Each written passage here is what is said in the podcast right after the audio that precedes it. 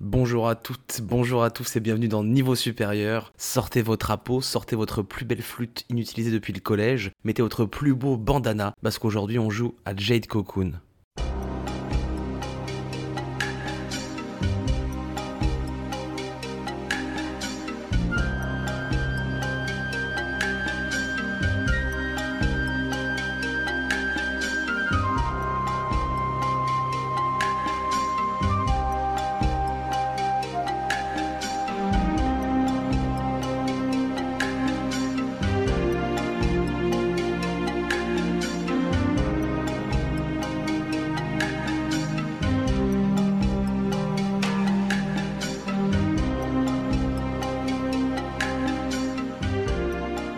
C'est pas dommage, un nouvel épisode de Nouveau Supérieur. Qui est-ce qui y croyait? Pas grand monde, j'imagine. Mais il est bien là, enfin, je sais que ça fait longtemps. Je pense que je vais arrêter de m'excuser à chaque fois du temps que je prends pour faire les épisodes. Je sais que je mets trop de temps. Mais la vie, c'est compliqué. Vous le savez, je le sais. Le temps passe à une vitesse, le temps file comme les voitures, comme le disait Lénègue Marron. C'est fou ce que le temps passe vite. Vu, c'est ce que je me dis aussi quand je vois le chemin qu'on a parcouru jusqu'aujourd'hui. Et euh, j'en souffre, et sûrement vous aussi, mais du coup, c'est pour ça qu'il y a des épisodes qui mettent du temps à arriver. Parce que je dois travailler, parce que j'ai fait une petite pause aussi avec les JRPG euh, en recevant ma PS4. Parce que j'ai enfin une PS4. Oui, pas une PS5, hein, une PS4. On est pauvre ici. Mais du coup, voilà, j'ai fait une petite pause dans les JRPG parce que j'en avais un peu ma claque. Mais au bout d'un moment, bah ça m'a manqué. Du coup, j'y reviens et je reviens vers vous en ces temps difficiles pour parler de Jade Cocoon.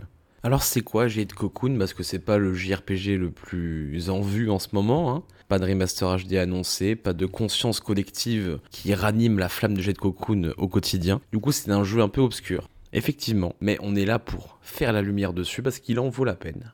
Spoiler, Jade Cocoon, c'est quoi? C'est un JRPG, sorti en 98 au Japon. Alors j'allais dire là là là là là, on est champion, mais bon, c'est pas au Japon donc ça marche pas. Sorti en 99 aux États-Unis et en 2001 chez nous. Donc ça fait 20 ans, 20 ans pile. Je fais pas exprès, mais souvent quand je parle d'un jeu, il y a une petite sorte d'anniversaire qui se profile. J'ai le nez, j'ai, je sens les choses, je me dis tiens là, ça fait longtemps, il faut en parler. Pas du tout en vrai, mais c'est marrant de constater qu'effectivement, je suis euh, toujours au bon moment pour parler des jeux. Des jeux dont tout le monde se fout, mais quand même au bon moment. Hein voilà. Jade Cocoon, du coup, il est fait par un studio qui est pas spécialement connu, qui s'appelle Genki. Ils ont fait euh, pas grand chose. Ils existent encore aujourd'hui. Ils font beaucoup de jeux mobiles, des jeux de course, si je me souviens bien. En gros, rien de spécial, quoi. Mais Genki se sont dit en 98, un petit peu avant le temps qu'ils le fassent, ça va être à la mode, ça, les, les JRPG. Peut-être qu'on devrait en faire un aussi. Et du coup, ils en ont fait un. Et ils l'ont pas fait avec n'importe qui. Parce que si Jade Cocoon, c'est un poil connu par peut-être certains connaisseurs, certains d'entre vous peut-être, c'est parce que ils ont collaboré avec un des character designers du studio Ghibli, qui s'appelle de son joli nom Katsuyo Kondo, et qui est connu pour notamment Kiki la petite sorcière. Du coup, le style du jeu déjà, le style graphique, sort un peu du lot, est à la mode à l'époque, parce que Ghibli, bah, c'est toujours à la mode, mais fin 90, ça commence à bien démarrer en Occident, à bien être connu et respecté, etc. Donc ce jeu, il a ça pour lui. Il a aussi autre chose pour lui, on en reparlera pendant le gameplay, c'est qu'il s'inspire des, des modes de l'époque, à savoir Pokémon, parce que c'est un jeu de capture de monstres et de combat de monstres. Donc voilà, il est bien, c'est un jeu qui est dans son jeu, il sent bien l'année 98 même s'il est sorti en 2001 chez nous. Et pourquoi est-ce qu'on en parle? Parce que parce que j'y ai joué quand j'étais petit.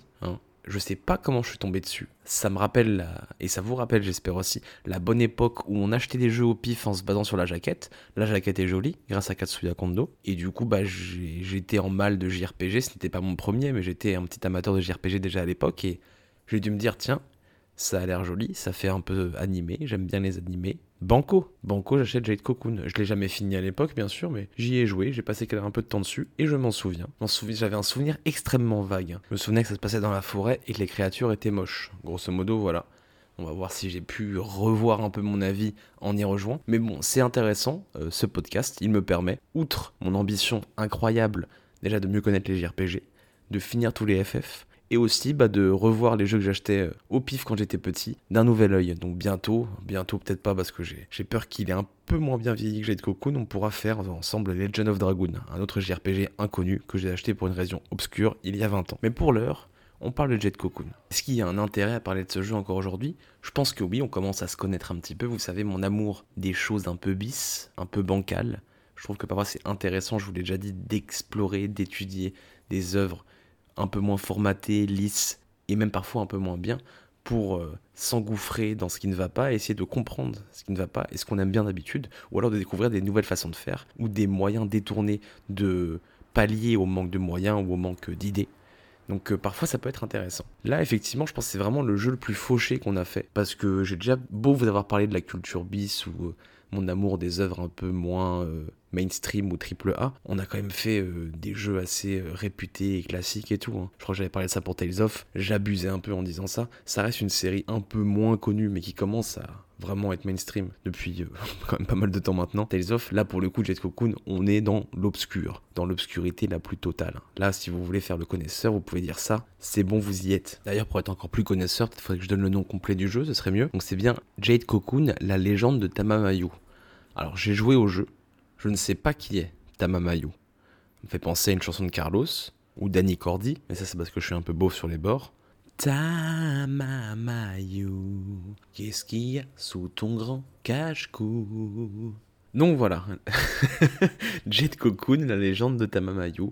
On ne sait pas qui c'est, mais en tout cas, on suit sa légende. Et donc si on se remet un peu dans le contexte de l'époque, PS1, FF7, il est déjà sorti. C'est devenu le modèle, l'horizon à atteindre pour chaque JRPG.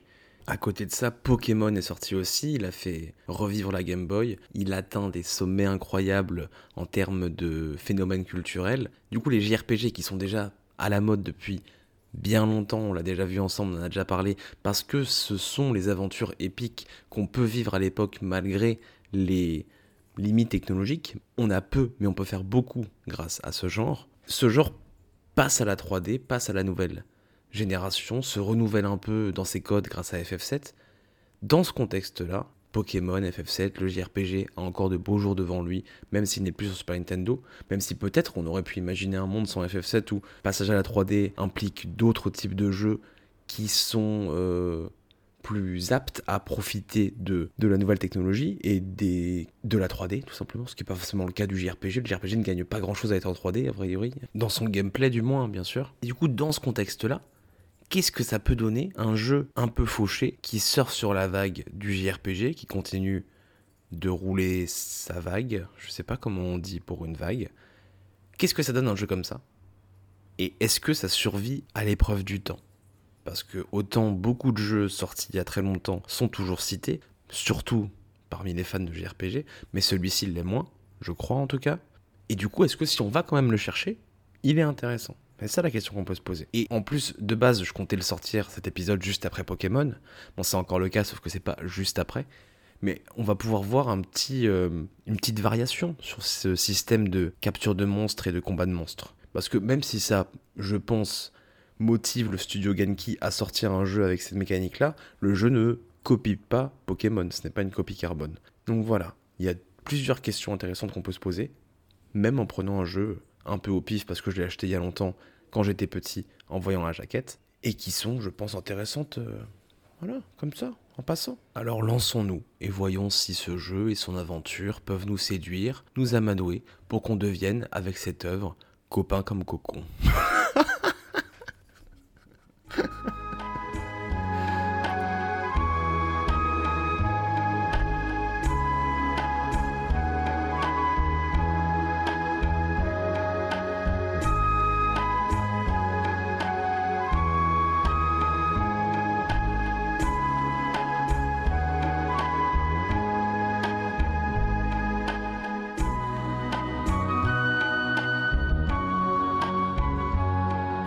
comme d'hab, je vais commencer avec euh, ce qui saute aux yeux. Hein, du coup, bah, comment se présente le jeu graphiquement? Le jeu s'ouvre sur une magnifique cinématique animée. Et ça, ça fait toujours plaisir. C'est encore parfois le cas dans certains JRPG. Ils mettent le budget et bim, ils nous offrent une petite intro en animé bien stylée. Celle de Cocoon est très belle. Elle rappelle un peu le style Ghibli parce que bah il y a un mec qui travaille chez Ghibli euh, qui a aidé au jeu. Et c'est joli, c'est bien. Alors je vous mettrai un peu plus tard un extrait euh, où il y a une petite voix off qui commence avant qu'on ait des petits combats en animé et tout, qui raconte un peu le setting, l'histoire, l'univers.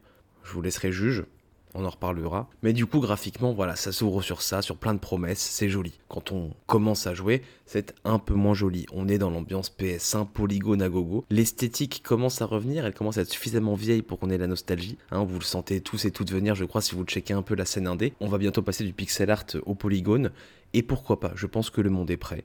Du coup, ça passe. Les décors surtout sont jolis. C'est du, du pré-rendu, hein, du pré-calculé, comme pour FF7 par exemple à l'époque. Donc c'est pas mal. Les décors vraiment sont beaux, il y a une bonne ambiance.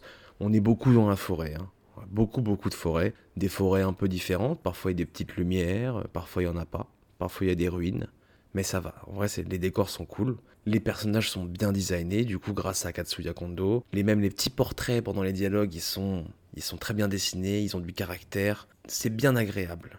Même les costumes des personnages sont plutôt cool, ça crée vraiment un univers, ça le pose. Là, vous commencez à deviner qu'il va y avoir un mais.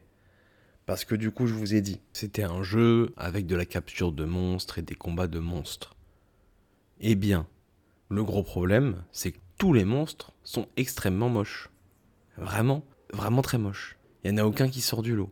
Ils sont dégueulasses. Je crois que même les Digimon ont plus de style que les monstres de Jet Cocoon. C'est dire.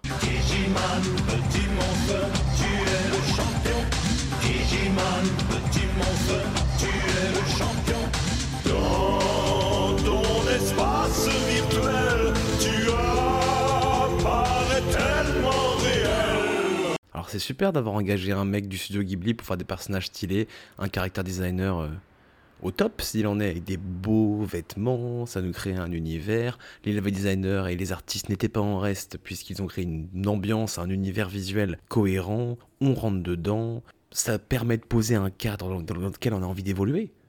Et après on arrive sur des créatures qui ont des noms nuls à chier et qui sont toutes moches.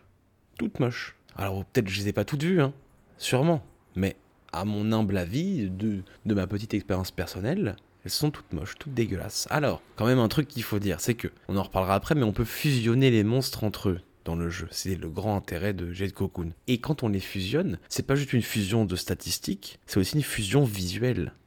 Et du coup, on peut faire des mélanges de monstres assez étonnants, assez perturbants, assez bizarres. Et finalement, cette mocheté qui existe, ça devient notre mocheté. Parce qu'après, on a créé notre propre monstre. Et c'est comme quand vous étiez petit et que vous mélangiez toutes les pâtes à modeler ensemble pour faire une sorte de blob multicolore bizarre. Vous étiez quand même attaché à votre création. Bah moi aussi, j'ai fini par m'attacher à mes créations dégueulasses, à mes blobs multicolores bizarres, et à leur trouver un certain charme. Mais c'est parce que je les avais créés à force de, de croisements, comme si j'étais un savant fou qui faisait des expériences bizarres. C'était mes petits Frankenstein à moi, quoi. Mais ils étaient moches. Mais moches comme je l'avais décidé.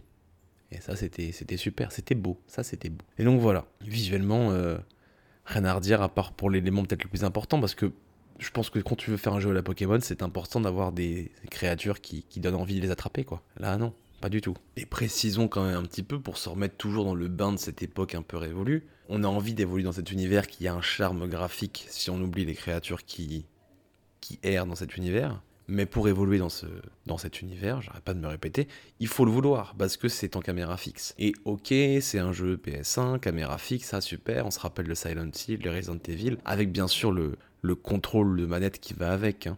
Un couloir en ligne droite avec un changement de plan, et hop, on ne sait plus où on va, on revient en arrière, on revient en avant, on est perdu. Ça, ok, j'ai rien à dire là-dessus, c'est euh, les contraintes de l'époque, dirons-nous.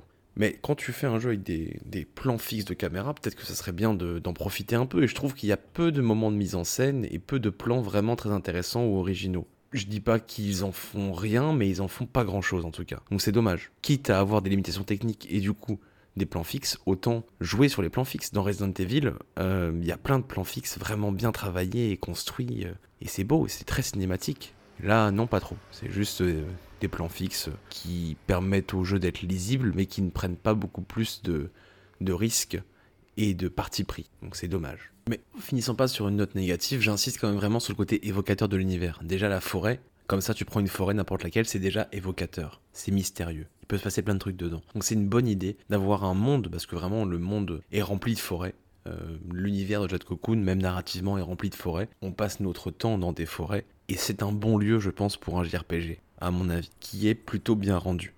Même si au bout d'un moment, et on commence à sentir un peu dans ces moments-là le, manque de moyens du jeu. Les décors sont réexploités et visuellement ne changent quasiment pas à part le fait qu'on leur mette des filtres de couleurs différents dessus. Bon, mais l'univers reste évocateur parce qu'il se passe dans la forêt. Parce que vraiment, il y a une charte graphique, euh, une charte dans les vêtements, dans, les costumes, euh, remplis de plumes, de paille. On sent le côté... Euh, il y a un univers avec des règles et avec des matériaux qui se retrouvent autant dans le costume des braconniers qu'on croise et qui veulent capturer des créatures que dans notre costume à nous de mettre des cocons. Les gens utilisent toutes les ressources de la forêt, ça se retrouve visuellement et ça crée du coup une certaine couleur qui se retrouve et là, visuellement, ça marche et c'est assez cohérent et agréable et ça participe à l'immersion, même si c'est un mot qui ne veut pas dire grand chose. En tout cas, ça participe à l'expérience de jeu et ça permet de rentrer dans l'univers, quoi. Voilà, finissons sur une note positive quand même, il n'y a pas de raison, même si les créatures sont moches. Ah, arrêtez, Stavro, arrêtez enfin.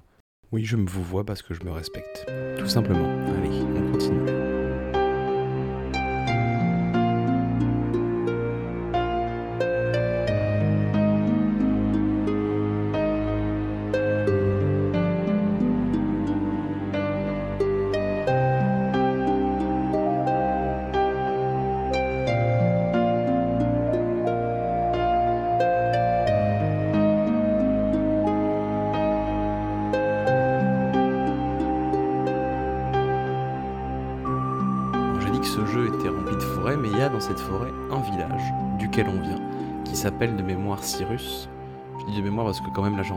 L'épisode vraiment très longtemps après avoir fait le jeu, mais bon, c'est intéressant, je peux constater ce qui reste de mon expérience et ne pas le faire à chaud, comme c'est le cas d'habitude. Du coup, on est dans ce village, Cyrus, et ça montre encore une fois là les... Disons que les les coutures sont visibles dans ce jeu parce qu'il manque de budget et le jeu du coup est organisé dans sa structure autour de ce village qui fonctionne comme un hub et à partir de ce hub, on ira explorer différentes forêts, qui sont vraiment des donjons à l'ancienne du coup. C'est très linéaire, très basique, ça permet d'économiser. D'ailleurs, même le village, on ne peut pas vagabonder dedans comme on veut, c'est géré via une sorte de menu où on peut choisir différents endroits du village où on veut aller. Une sorte de, menu euh, où on choisit le cimetière, euh, chez nous, euh, la forge, etc. Et on clique et on arrive dans une zone. C'est pour dire que oui, effectivement, on sent qu'il y avait peu de budget. Mais c'est pas grave parce que ce village, on doit y revenir très souvent. Parce que une fois que vous êtes dans la forêt, si vous êtes dans la merde, bah faut rentrer au village pour se soigner, pour acheter des potions et tout. Que entre chaque gros donjon, faut quand même y revenir. Du coup, on l'arpente beaucoup ce village et, euh, il devient vite très attachant parce que dans le village, bon, hors des combats, les gameplay, il est très basique. Hein. on achète des trucs, euh, on va voir le forgeron, on va parler à des PNJ, euh, rien de spécial, à part quelques petites nuances sur lesquelles je reviendrai. Mais le village, vraiment, il, s'impose comme un hub, autant dans le gameplay, dans la structure du jeu qui se veut économique, que dans la façon dont il est géré. Les PNJ, je l'ai dit, ont tous et toutes un joli portrait quand ils parlent. Ils ont tous une fonction claire et précise qui peut nous aider, jusque par exemple au vieux qui, dans le cimetière, et quand on lui parle, nous raconte des légendes sur le monde qui donnent lieu à des cinématiques euh, qui nous racontent un peu l'histoire. Je reviendrai là-dessus. Et quand on retourne au magasin de jour en jour pour acheter ses potions, etc., ben on entend un peu les ragots du village et tout, et on revient toujours aux mêmes endroits. On a l'impression d'être l'enfant du pays, quoi, l'enfant du village. Et du coup, c'est super, en fait, cette structure économique, un peu embêtante parfois, parce que du coup, c'est très linéaire, hein, une forêt, puis une autre forêt, puis une autre forêt, mais vu qu'on revient toujours au même endroit, le village, ça s'impose comme un truc et on fait partie de ce village au bout d'un moment. Le lieu est assez bien construit, on y revient, il a son charme, il a sa personnalité et du coup ils arrivent bien à exploiter leur manque de moyens pour en faire quelque chose d'intéressant. Même si concrètement niveau euh, gameplay quoi, oui au village euh, on va récupérer deux trois équipements et puis on est reparti quoi on est reparti en forêt. Mais l'ambiance est là. Et le fait qu'on y revienne, ils s'en servent. Et j'ai l'impression que même dans l'écriture, on suit le quotidien du village, on suit les ragots, etc. Et du coup, euh, cette petite structure en hub, et ce hub, on ne fait rien de spécial par rapport aux autres JRPG, et eh ben il y a une petite saveur quand même, quoi. Ça fait plaisir. Et bravo Jet Cocoon, parce que même euh, un ou deux mois après, même après avoir joué à plein de jeux, je me souviens encore assez précisément de certains écrans fixes du village. Je me souviens du forgeron et de sa femme qui s'engueulent. Je me souviens qu'à la soirée, ça parle mal de ma mère. Les autres meufs qui font de la soie, parlent mal de ma mère. Et croient que je les entends pas, mais je les entends. Donc ouais, il y a vraiment une ambiance à laquelle j'avais l'impression d'être euh, convié, parfois du coup négatif, comme à la soirée. Mais il y avait un truc. Je pense que si Jean-Pierre Pernaud était au courant de l'existence de Cyrus, il ferait un super reportage sur ce village et ses habitants. Zoom maintenant sur le petit village de Cyrus en plein cœur de la forêt pour suivre une tradition ancestrale, celle des maîtres des cocons qui mélangent artisanat de la soie, flûte et amour de la forêt pour nous délivrer leur plus grand secret. Un reportage de Marie Tabouret et Jean-Pierre Tournevis.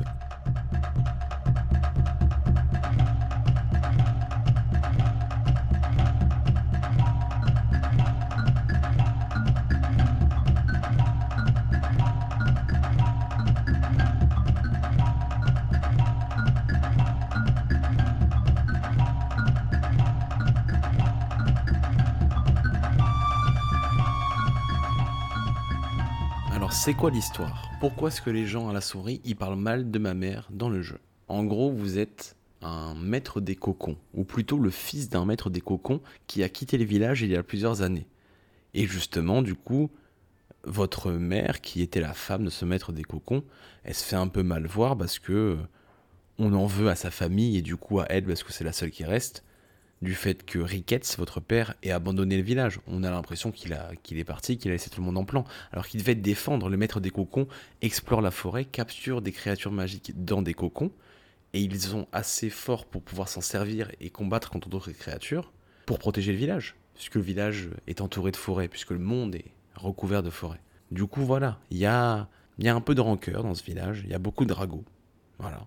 Et jusqu'ici, bah voilà où on en est vous êtes un peu destiné, vous, en tant que fils de maître des cocons, à reprendre le flambeau euh, familial, à reprendre l'entreprise de la famille. Et ça s'accélère un peu, cette, euh, cette histoire de maître des cocons, au moment où des oni-boubous, je fais tout ça de tête, hein, donc euh, chapeau, cette sorte de créature de sauterelles bizarres, euh, s'envolent depuis la forêt et viennent attaquer le village et balancer une poudre dans les airs qui fait que plein de gens s'endorment. C'est la tuile.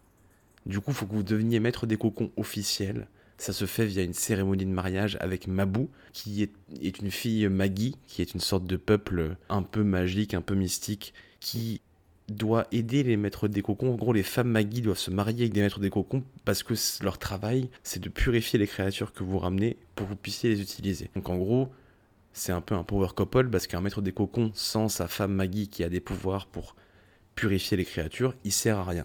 Donc euh, vous êtes un peu euh, promis euh, à être un couple depuis très longtemps. On doit un peu accélérer la cadence dans cette histoire euh, de promesses et tout ça parce que les Oniboubou ont attaqué. Du coup, on vous officialise maître des cocons, vous vous mariez et hop, vous allez dans la forêt récupérer des herbes magiques pour réveiller les gens du village qui se sont endormis à cause de la poudre.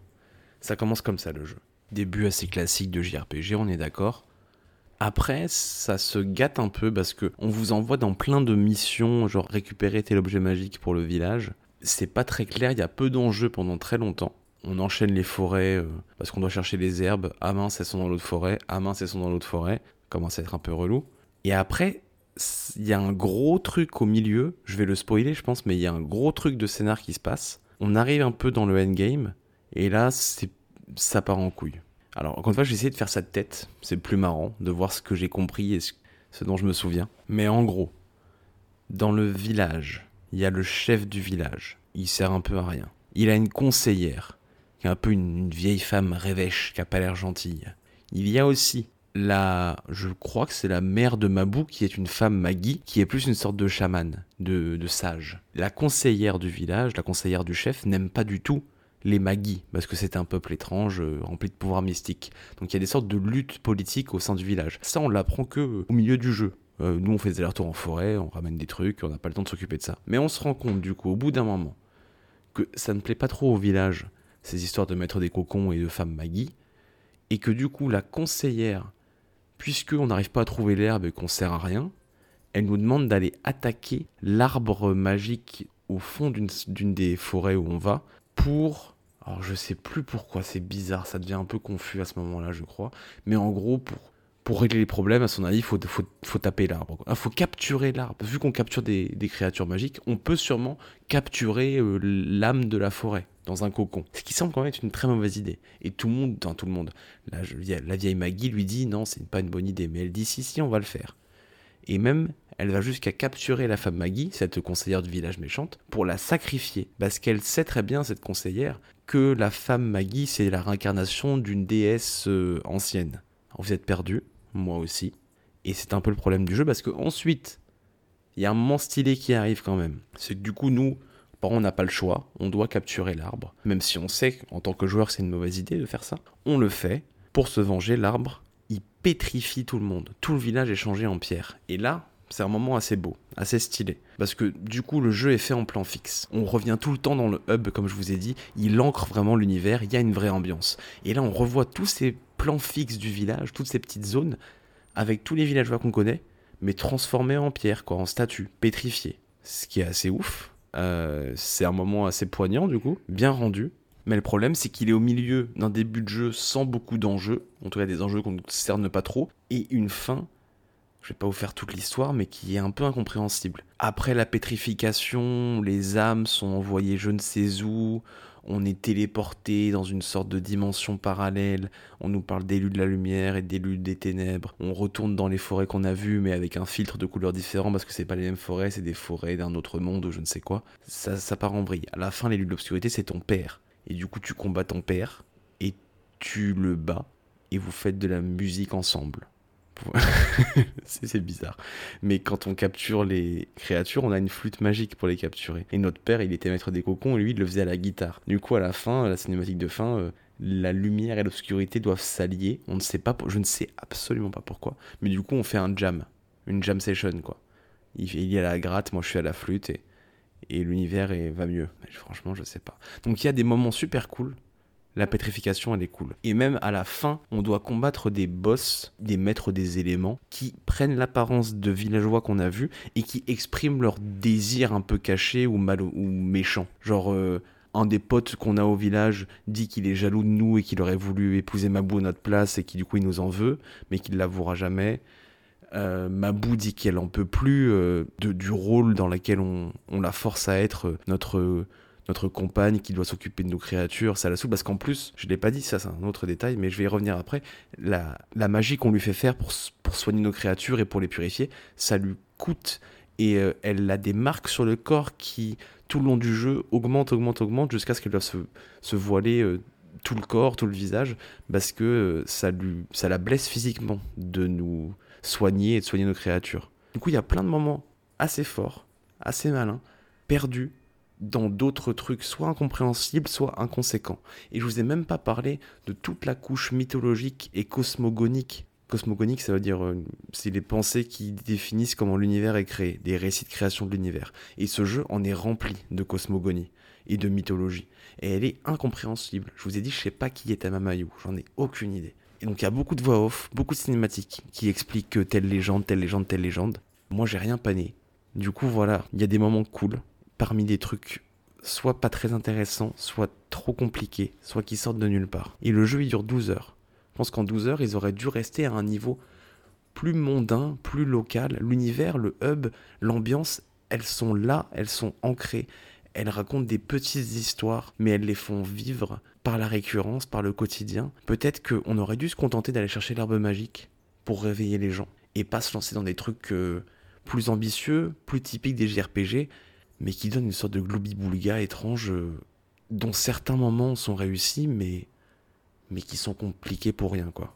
Donc, euh, je sais pas trop quoi vous dire, mais voilà où on en est avec Jet Cocoon et cette histoire qui, encore une fois, a des bons moments, mais je vais vous laisser là avec une cinématique d'intro qui explique un peu l'univers. Vous allez me dire, vous, si vous comprenez quelque chose. Dites-vous juste que c'est la première du jeu et qu'il y en a 4 ou 5 autres en plus, hein, bien sûr.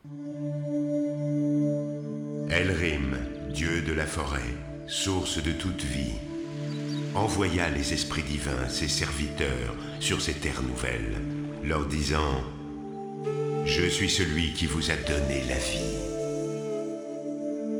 Les esprits divins apporteront vie et bonheur à la forêt, mais bientôt le destin s'abattit sur elle. Les esprits divins modelèrent une créature à leur propre image. Elrim les prévint. Cette créature est la créature du savoir. Elle vous soumettra un jour à la tentation. Ne vous compromettez pas avec elle. Les esprits divins promirent et donnèrent vie à une créature faite à leur image. l'homme était né. Le temps s'écoula, et le destin, une fois encore, s'abattit sur la forêt. L'un des esprits divins fut séduit par la créature du savoir. Le serment fait à Elrim était rompu.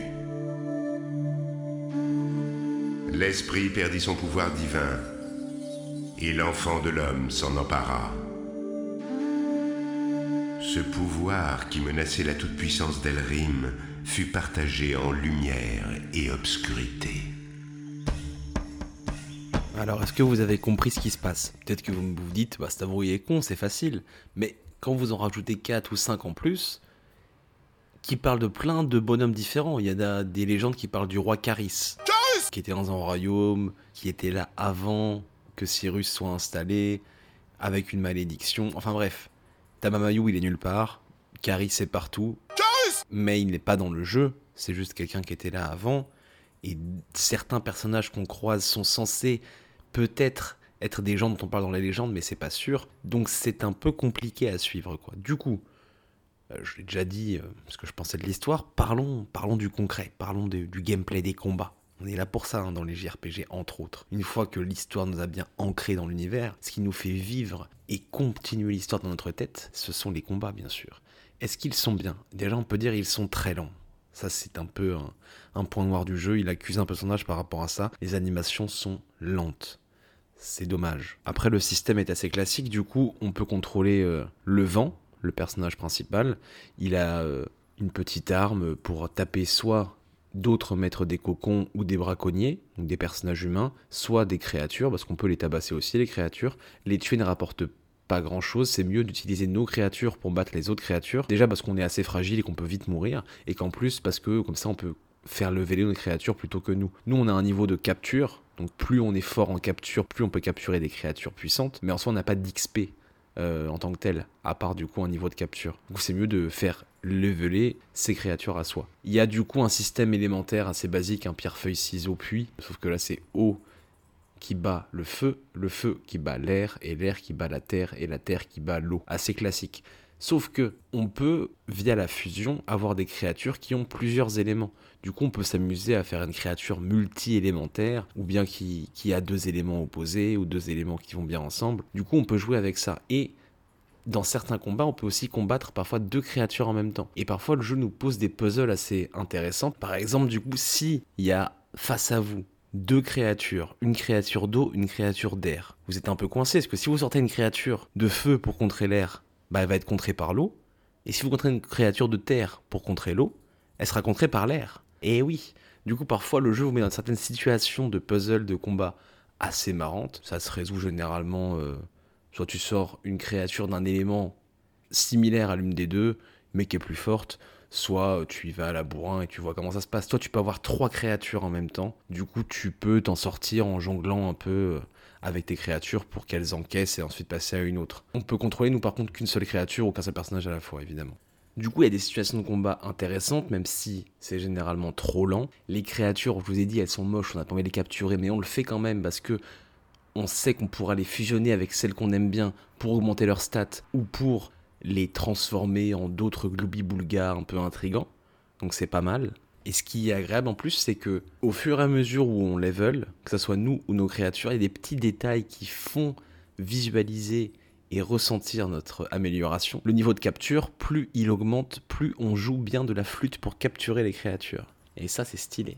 Et ouais. Et les créatures, plus elles augmentent de niveau, plus elles grossissent. Du coup, c'est agréable dans les combats de voir un peu euh, nos créatures et notre niveau en flûte augmenter au fur et à mesure du jeu et de nos prouesses. Des petits détails comme ça qui font plaisir.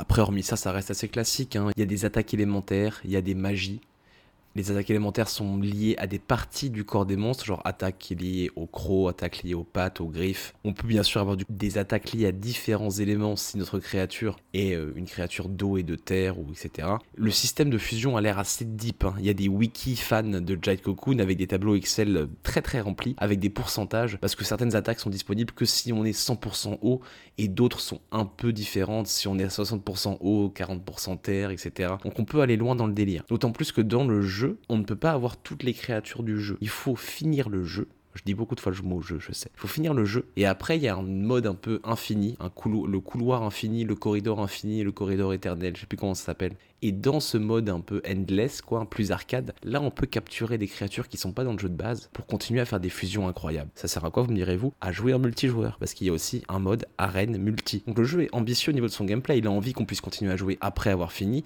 qu'on puisse affronter ses potes. Du coup, le système de combat, de fusion et d'attaque élémentaire et tout est basique mais assez touffu pour pouvoir euh, accrocher, en tout cas il a l'ambition d'accrocher et de supporter du combat multijoueur.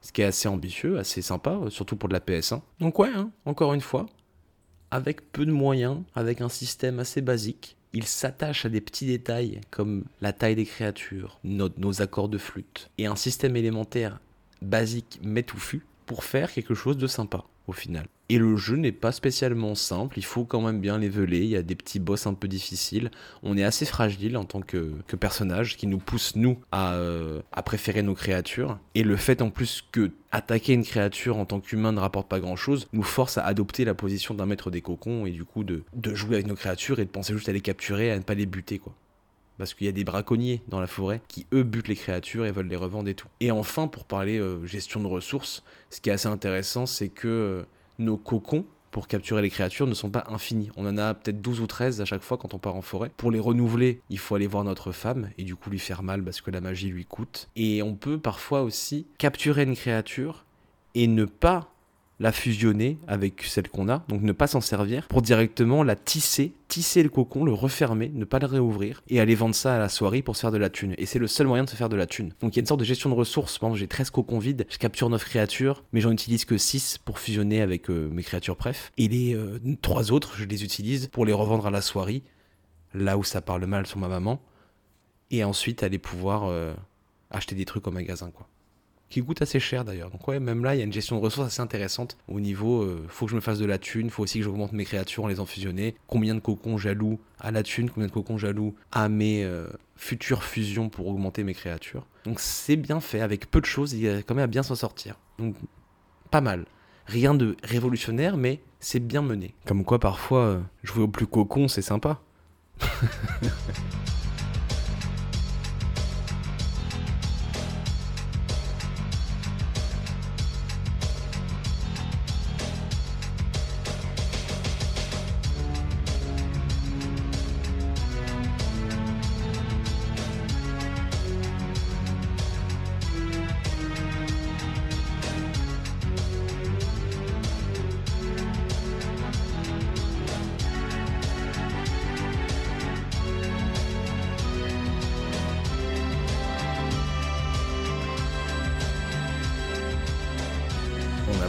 fin de l'épisode.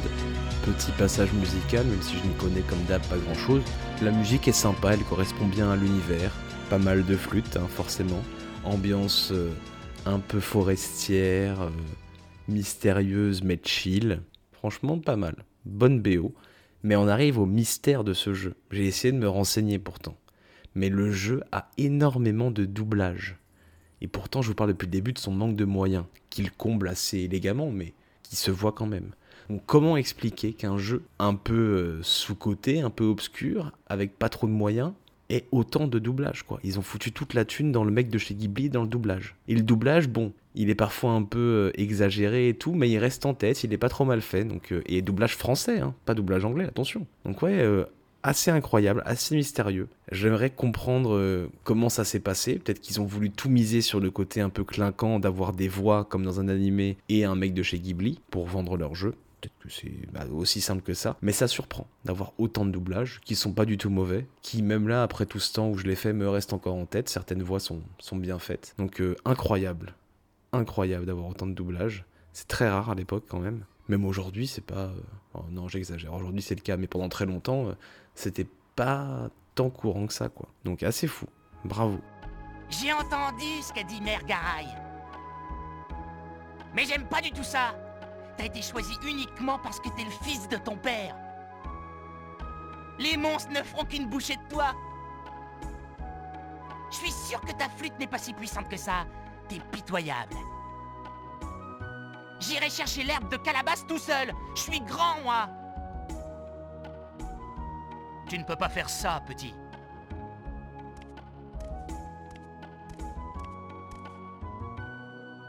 Je sais ce que tu ressens, Louis mais tu ne peux pas y aller. Tu auras ta revanche une autre fois. En plus, tu sais à quel point nous serons impuissants dans cette forêt si effrayante. Hum, Kelmar a raison. Vas-y tout seul. Voici la clé du scarabée. Le chef me l'a confiée il y a très longtemps. Elle détermine le sort de notre village. Et voilà, on a fait un petit tour d'horizon, comme d'hab, rapide et inexact de ce jeu, Jade Cocoon, la légende de Tamamamayou. Est-ce que c'est intéressant de s'apesantir comme ça sur un jeu un peu fauché et sûrement un peu opportuniste d'il y a 20 ans? Bah, je pense que oui, parce que ce que ça nous montre, c'est déjà des stratégies intéressantes de combler le manque de thunes, qui ont été reprises depuis maintenant par beaucoup d'indés, mais du coup, la structure en donjon, euh, où on revient toujours au hub, bah, ils en jouent dans l'écriture, dans la mise en scène, en faisant une sorte de, de quotidien euh, banal, local, avec les ragots du village, etc. Ils ancrent vraiment euh, leur euh, histoire dans un côté mondain, avant de se perdre et d'essayer de suivre le modèle classique des JRPG qui en font toujours plus et qui jouent sur des échelles de plus en plus grandes pour continuer leur scénar. Mais là, ils l'ont fait alors qu'ils n'auraient pas dû parce que ça dure que 12 heures. Donc ils se sont perdus à la fin, mais ils ont tenu ça quelque temps au début. De même, ils ont essayé avec les combats de nous faire ressentir euh, en peu de temps, parce que le jeu est court, le côté euh, on gagne en puissance via des petits détails, comme la, chanson à la flûte qui devient de plus en plus évoluée, nos créatures qui grandissent. Ils ont trouvé un concept basique de pierre-feuille-ciseaux élémentaire, et ils y ont rajouté quelque chose, la fusion de monstres, qu'ils ont travaillé à fond et qu'ils ont voulu étendre et pousser. Donc ouais, c'est intéressant de voir ces tactiques mises en place et utilisées. Et ça montre déjà 20 ans en arrière un autre modèle de JRPG que les grosses machines maximalistes qui en font toujours plus. Là, c'est contenu, c'est court, c'est structure vraiment basique dont on joue et qu'on utilise à bon escient la plupart du temps, ce qui sera, comme je le dis, repris par plein de JRPG indés, etc. plus tard. Quoi. Donc ça annonce un petit peu qu'il y a une autre voie que les grosses machines et que juste jeter du fric sur les problèmes pour qu'on puisse les résoudre et tenter de combattre FF7 euh, par un moyen euh, spectaculaire et grandiloquent. Ce qu'essaiera de faire euh, Sony avec, justement, j'en parlais au début, Legend of Dragoon, en mettant beaucoup de thunes, en étant un peu impressionnant, mais en étant sans âme. Je spoil un peu si on en parle un jour, mais c'est l'impression qui m'en est resté de ce jeu 20 ans après. Alors que là, bah, il y a une âme, il y a une personnalité, il y a un univers. Et pourtant, il y a beaucoup moins de moyens, je pense, que dans Legend of Dragoon. Du coup, c'est intéressant de voir ça, ça existait déjà à l'époque, des jeux un peu obscurs qui faisaient ce qu'ils avaient et qui essaient de contourner un peu leurs problèmes techniques ou leur manque de moyens. Comme on dit, l'art euh, naît de la contrainte, blablabla. C'est un bon exemple de ça. En tout cas, de comment ça peut être utile et intéressant. Du coup, intéressant. Je pense objectivement s'arrêter un peu sur Jet Cocoon. Intéressant pour moi aussi de rejouer un jeu dont j'avais des vagues souvenirs et que j'avais pris un peu au pif il y a, aussi il y a longtemps dans mon enfance. J'espère que ça vous a intéressé aussi. Qu'est-ce que ce serait Jet Cocoon dans notre petit village de JRPG Si je me souviens bien, j'avais dit que Pokémon c'était le parc. où On peut vivre des aventures. Là, je pense que ce serait Jet Cocoon, les petits parcours sportifs, jeux au début de la forêt. Vous savez, les trucs en bois, un peu fauchés. Genre, on a mis euh, deux bâtons de bois un peu surélevés et on a fait genre, tenez, vous pouvez faire de la gym là-dessus. Ça a l'air un peu nul. Mais déjà, c'est à côté de la forêt, donc ambiance un peu plus mystérieuse que dans le parc municipal. Et si on a un peu d'imagination, on peut s'en servir pour jouer. Je pense que ce serait ça, Jet Cocoon. Je sais pas si vous voyez de quoi je parle, mais je pense que si. Vous avez dû en croiser dans vos balades en forêt ou. Moi, je m'en souviens parce que je crois qu'on passait devant des trucs comme ça euh, en course d'orientation en EPS. Les machins un peu flingués, des, bouts de bois un peu agencés, euh, qui sont pas vraiment des jeux, qui sont censés être un peu pour le sport, mais on sait pas trop. Avec des petits panneaux à côté pour expliquer, mais qu'on lit pas. Je pense que c'est ça, Jet Cocoon. Les petits panneaux qu'on lit pas, c'est les cinématiques qui nous infligent et on essaie de rentrer dedans, mais on s'arrête vite de lire parce qu'en fait ça nous saoule. Voilà. Du coup, bon, on va essayer de se dire au mois prochain, hein Je vais essayer de tenir un peu plus la cadence. J'ai plein de JRPG en cours. Alors, pendant mon absence, pendant mon, ermitage, j'ai fait FF7 Remake. L'épisode de niveau supérieur n'est pas pour tout de suite. J'aimerais bien faire FF7 avant de faire FF7 Remake. On pourrait faire même un cycle FF7. On pourrait euh, regarder Advent Children, jouer à Dirge of Cerberus. Peut-être pas jusque-là, mais faut qu'on voit. Donc c'est pas pour tout de suite qu'il faut que je refasse FF7. Je remercie bien sûr Erwan s'il m'écoute de m'avoir offert mon anniversaire FF7 Remake. C'était un magnifique cadeau, c'était un excellent jeu dont j'espère parler un jour ici. Mais j'ai aussi commencé FF15. Pour ce jeu-ci, je remercie ma copine qui m'a offert FF15. Très bon cadeau d'anniversaire aussi, merci beaucoup. J'ai fait une petite pause parce que beaucoup de choses à digérer dans ce jeu quand même, donc je referai sûrement un épisode bientôt mais pas tout de suite. J'ai toujours en tête Earthbound, que j'ai commencé, qu'il faut que je recommence parce que ça fait quelques temps, mais dont j'aimerais parler avec quelqu'un d'autre à l'antenne. Du coup, faut que je vois si la personne est toujours d'accord, faut que je finisse le jeu. Donc c'est un projet qui va sûrement se réaliser bientôt si tout va bien. Et j'ai aussi commencé Trails in the Sky, euh, qui est une série de JRPG, les Trails of, pas les Tales of, hein, les Trails of, un peu, un peu moins connue mais assez intéressante. Du coup, voilà. Les trois JRPG en cours, FF15, Earthbound et Trails in the Sky. Du coup, lequel arrivera en premier, je ne sais pas. Mais euh, un de ceux-là, c'est un peu flou, mais ça va arriver. Je vais essayer de continuer à jouer. Je me suis remis au JRPG, ne vous inquiétez pas. Et j'espère à terme aussi pouvoir faire des épisodes qui ne sont pas forcément sur un jeu, mais peut-être sur une thématique euh, ou un thème lié au JRPG. Mais j'attends qu'on ait fait plus de jeux ensemble. Euh, parce que faire 5 jeux et commencer à parler, faire des généralités sur les JRPG, ça me semble un petit peu con. Donc quand on en aura fait un peu plus, je pourrais peut-être faire des épisodes un peu, un peu différents, qui ne sont pas forcément sur un jeu, mais plus sur un thème ou sur un truc récurrent, etc. J'arrive plus à parler, c'est le moment qu'on s'arrête. Et je remercie aussi, avant qu'on se finisse, avant qu'on se finisse, euh, je, remercie aussi, avant qu'on finisse cet épisode, les, les, deux auditeurs qui m'ont fait des dons. J'avais déjà remercié Léo la dernière fois. Là, je remercie le bon vieux Monsieur Fox. C'est des petits dons, ça fait plaisir. Je sais pas si je vais réussir avec euh, des dons euh, épars comme ça économiser pour euh, réparer mon PC comme je le voulais au début. Donc je pense que l'objectif est un peu est un peu perdu de vue, mais ça fait plaisir. Même si c'est pas grand chose, même si c'est même si c'est quelques deniers par-ci par-là, ça fait plaisir moralement ça m'a remis le pied à l'étrier, ce dernier don euh, qui date d'il y a quelques temps maintenant, euh, pour reprendre Jet Cocoon, le finir, et etc., commencer à écrire mes notes et tout. C'était il y a un mois maintenant, mais ça m'a fait du bien, ça m'a fait plaisir. Donc si vous pouvez, n'hésitez pas. Si vous ne pouvez pas, eh ben, lâchez 5 étoiles sur iTunes et ou parlez-en à des gens qui pourraient être intéressés par ce podcast. Et puis voilà, merci d'écouter et puis on se dit à la prochaine. Euh, bisous. Et vous voyez, peut-être que vous disiez au début que ce jeu serait pas très intéressant, ou cet épisode, et je suis sûr que là vous dites, bah finalement il y a Cocon qu'on change pas d'avis. Ouf, non, celle-ci elle marche pas trop. Allez, n'oubliez pas hein, surtout de faire de votre maximum dans la vie comme dans les jeux pour passer au niveau supérieur.